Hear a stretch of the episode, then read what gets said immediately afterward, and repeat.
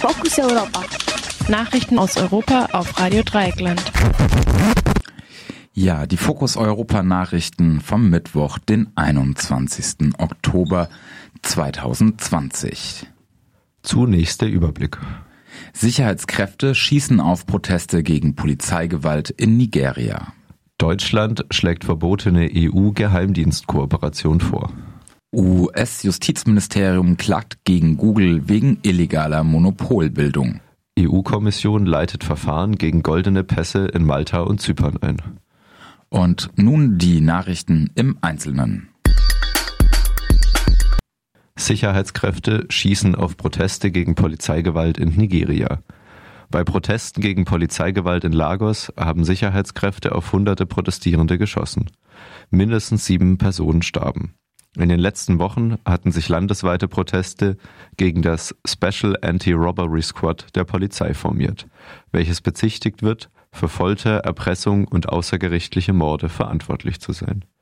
Die Proteste thematisieren aber inzwischen auch systematische Polizeigewalt im ganzen Land und wurden immer wieder von der Polizei angegriffen. Die Polizeieinheit selbst wurde inzwischen aufgelöst, jedoch sofort die Einrichtung einer neuen Einheit angekündigt. In Lagos war zuvor eine 24-stündige Ausgangssperre verhängt worden, mit der die Proteste vor Ort eingedämmt werden sollten. Es handelt sich nicht um das erste Mal, dass im Zuge der Proteste die Polizei auf Protestierende schießt. Zusätzlich berichten die Demonstrierenden auch von Angriffen durch bewaffnete Gangs. Das Militär hat gewarnt, dass es bereitstehe einzuschreiten gegen die sogenannten subversiven Elemente und Unruhestifter. Aus der Regierung sind die üblichen Delegitimierungsansprüche zu hören, so würden sich Kriminelle hinter dem Vorwand der Proteste verstecken. In weiten Teilen des Landes waren weitere Proteste offiziell verboten worden oder Ausgangssperren mit demselben Effekt eingeführt. Deutschland schlägt verbotene EU-Geheimdienstkooperation vor. Nach einem deutschen Vorschlag soll die Polizeiagentur Europol für die Anfertigung von direkten Fahndungslisten von Drittstaaten mit den Schengen-Inlandsgeheimdiensten eng zusammenarbeiten. Der Vorschlag würde die EU-Verträge jedoch verletzen. Die EU besitzt eigentlich keine Kompetenz zur Koordinierung von Geheimdiensten ihrer Mitgliedstaaten. Nach dem Vorschlag soll bei der heimlichen Personenfahndung, die von Drittstaaten wie aus der USA oder Nordafrika diese Person europaweit durch Europol zur Fahndung ausgeschrieben werden. Bisher dürfen nur Mitgliedstaaten der EU entsprechende Ausschreibungen machen. Formal solle Europol lediglich eine Qualitätsprüfung solcher Listen vollziehen, um anschließend ein Mitgliedsland aufzufordern, die Eintragung vorzunehmen. Auskünfte zu Listen aus Drittstaaten wie über Datenbanken bei Geheimdiensten oder Polizei in der BRD in eingeschränktem Umfang üblich gibt es keine, da die ausländischen Geheimdienste diese Informationen erst freigeben müssten. Über diese Liste wird nach Personen gefahndet, ohne dass diese das mitbekommen. Auch bei Personenkontrollen oder anderen polizeilichen Maßnahmen wird die betroffene Person nicht informiert, nur die nationale Behörde, die den Eintrag veranlasst hat, wird kontaktiert. Häufig finden sich sogenannte Gefährder auf diesen Listen, deren Bewegungen so verfolgt werden. Es handelt sich dabei nicht um Straftäter, sondern Personen, die verdächtigt werden, potenziell eine strafbare Handlung in Zukunft zu vollziehen. US-Justizministerium klagt gegen Google wegen illegaler Monopolbildung.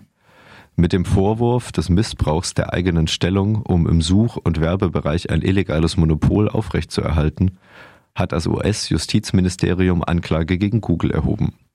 Google wird vorgeworfen, ein Torwächter für das Internet geworden zu sein, welches gezielt gegen Konkurrenz vorgehe, um das eigene Monopol zu schützen und auszubauen.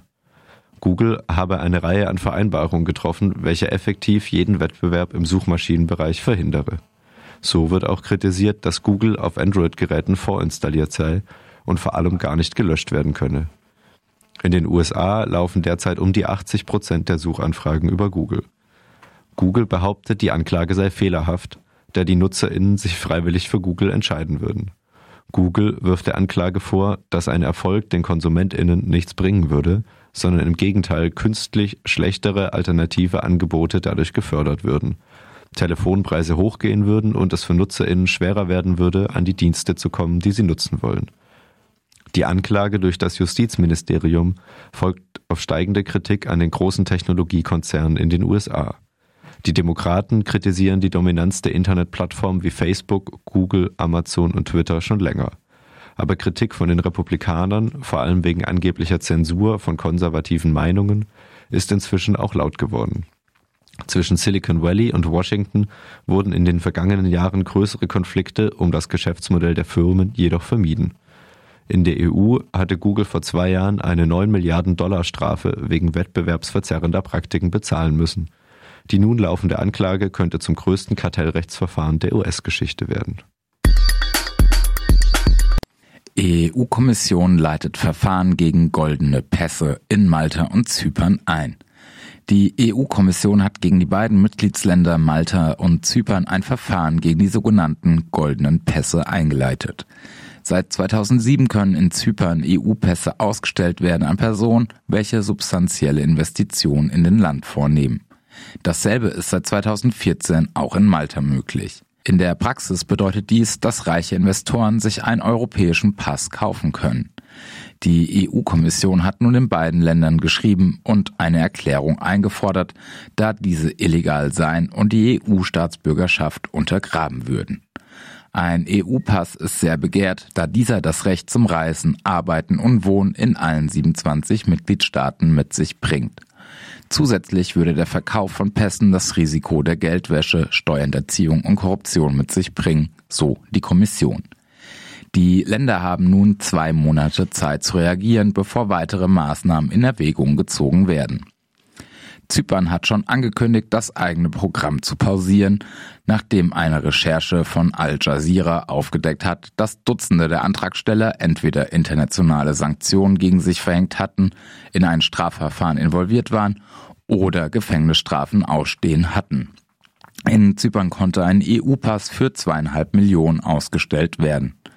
Malta möchte das eigene Programm ausbauen, obwohl im September der ehemalige Premierminister im Zusammenhang mit dem Verkauf von Pässen verhaftet wurde. Ähnliche Investorenprogramme existieren auch mittels der Ausstellung eines langjährigen Visums in Bulgarien und Portugal, welche langfristig zur Staatsbürgerschaft führen können. Laut Angaben der Kommission wurde diesbezüglich auch Bulgarien angeschrieben. Das waren die Fokus Europa Nachrichten vom Mittwoch, den 21. Oktober, geschrieben von unserem Kollegen Yoshi.